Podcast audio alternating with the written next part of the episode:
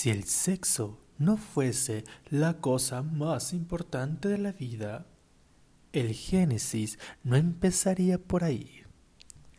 Buenas noches, mis pecaditos. Bienvenidos a una cápsula más, a tus cinco minutos de sexualidad empoderada en tu podcast de confianza titulado El sexo y tus secretos. ¿Y tú?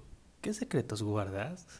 Bienvenidos. Recuerden que este programa es nada más y nada menos que el objetivo de empoderar la información, de tener toda la información y tú decides Tú tienes la última palabra de cómo ejercer tu sexualidad a tu manera, a tu gusto, a tu comodidad y a tu placer. Recuerda que el placer tuyo también puede ser el placer de varios. La sexualidad es muy diversa, pecadito. Y bueno, el tema del Cats de 5 minutos de información empoderada, vamos a hablar nada más y nada menos de algo muy importante sobre, vámonos un poco al, al tema de las estrellas, de los planetas y los astros. Ah, no me he presentado, permíteme, disculpadme, es que a veces me entusiasmo ya quiero entrar al tema.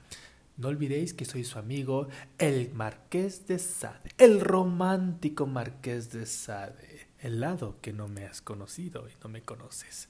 Bueno, el tema de hoy vamos a empezar es nada más y nada menos que ¿qué dice tu signo sobre tu vida sexual?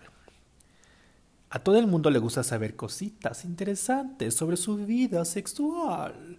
Tu signo del zodiaco puede revelar muchísima información sobre lo cómo te comportas en la cama.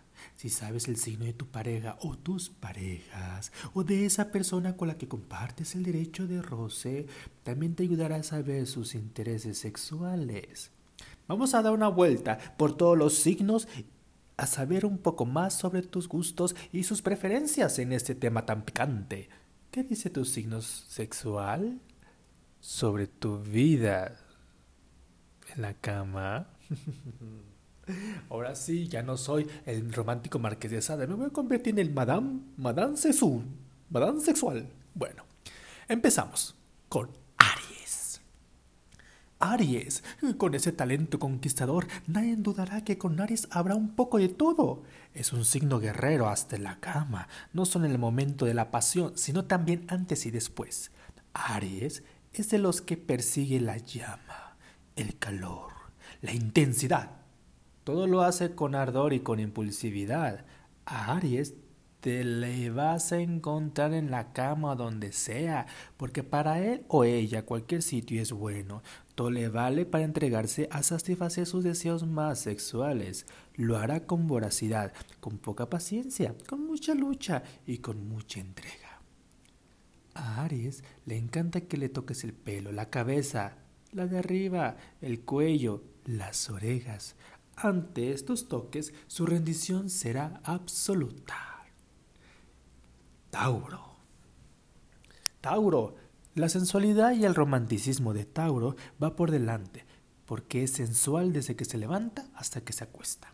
Obviamente también va a hacerlo cuando comparte sábanas con alguien, y sin más cabe, Tauro se calienta, y con todo lo que ve, toque u oiga, y como encima le guste mucho, se pondrá cien. Con Tauro se puede esperar todo bueno en la cama, pero a su tiempo porque no se lanza a la primera ni a la segunda. Mejor toma la iniciativa sabiendo que la receptividad de Tauro ya está caliente, es máxima, está a su punto de ebullición. Y como funcione, Tauro querrá disfrutar el sexo todo lo que pueda, a cualquier hora, con su toque posesivo, claro, eso para quien le guste el asunto. Géminis. Con Géminis todo es fácil, divertido, lleno de energía. Mm, sí sabré yo. Antes de llegar a la cama, siempre se presa al coqueteo. Entre medias sigue coqueteando y cuando acaba también. Con él o ella hay dos cosas que le funcionan muy bien. La imaginación que tiene para todo lo sexual. ¡Uh! ¿Quién creen que es Géminis? Pues yo mismo. Y lo que se le da susurrar al oído cualquier cosa que se le ocurra. Típico de mí. Puedes soltar cualquier frase romántica o la mayor burrada del mundo, sea como sea, te gustarás seguro que tu pareja Géminis espera diversión y estímulos de todo tipo, que se lo digan, que se lo hagan en cualquier lugar y que nunca haya ningún límite si los dos quieren. Cáncer. Veamos. Cáncer. No se le lanza a cualquiera. Porque sí.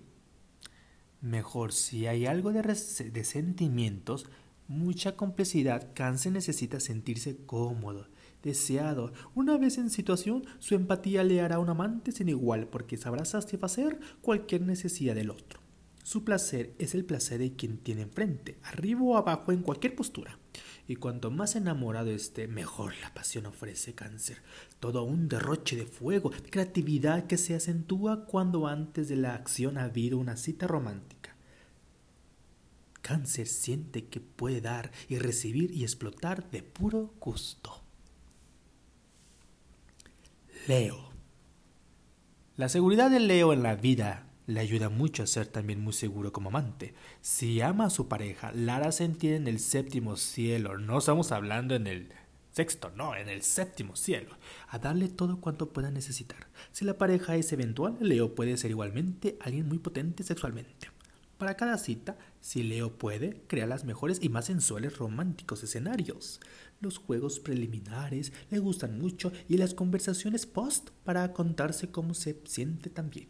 Y como Leo haya tenido buena nota, que se prepare quien sea porque le gusta ir a por una matrícula de honor. Virgo.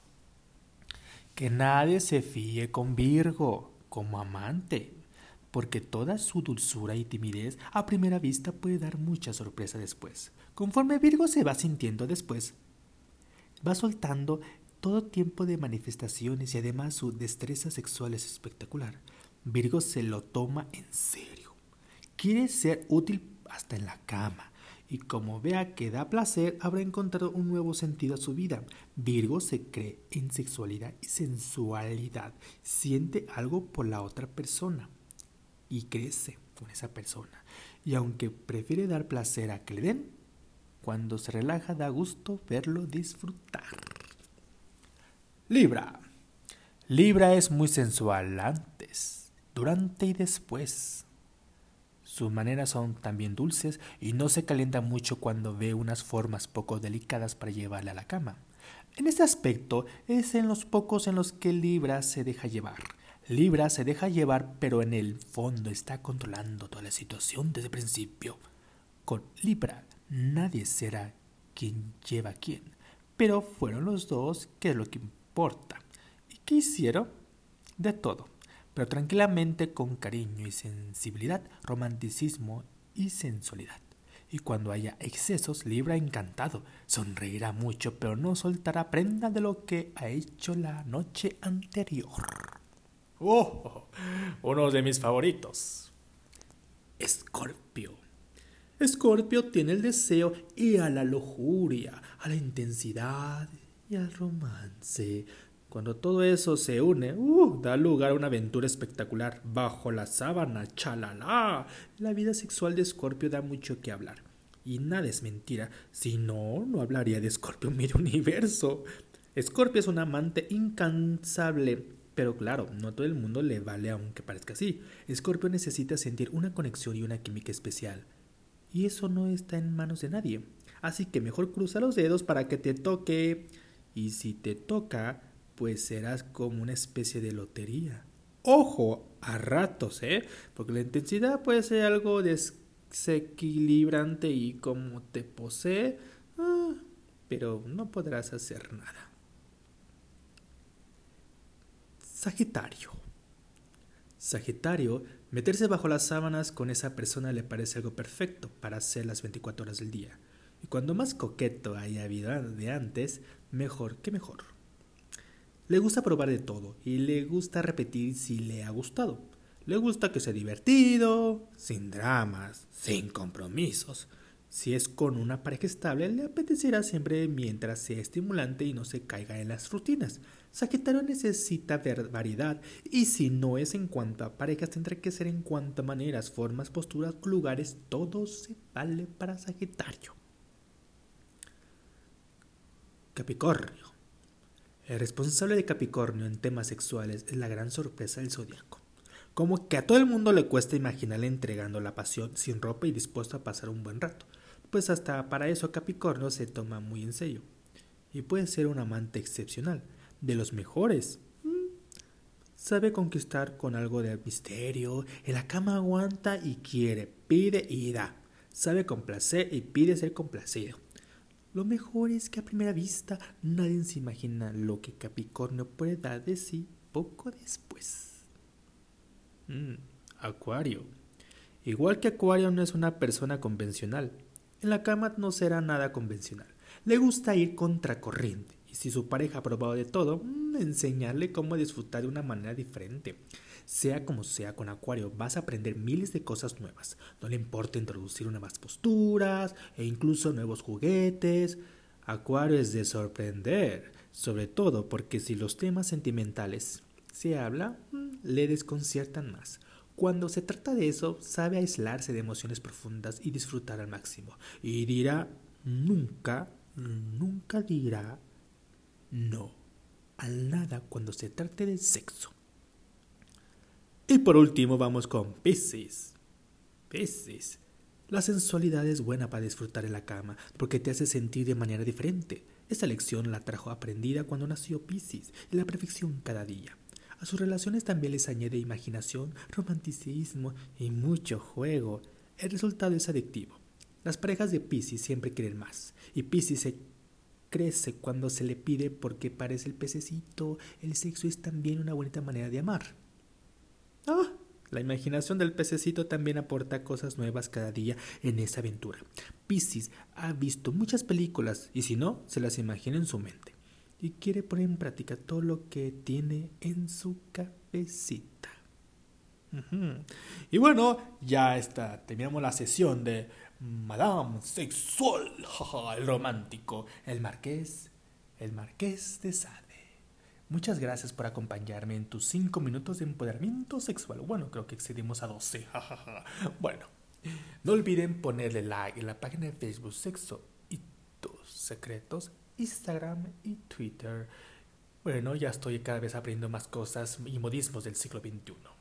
Me despido porque tengo que irme otra vez con Juliet y a ver qué otras formas hay de sexualidad en este pleno siglo XXI, ya que no son las mismas de antes. Gracias por acompañarnos y no olviden mandar sus comentarios a través también de la aplicación Anchor y también en las redes sociales antes mencionadas y los temas que usted ustedes que nosotros podéis hablar y platicar sin censura y sin tabú.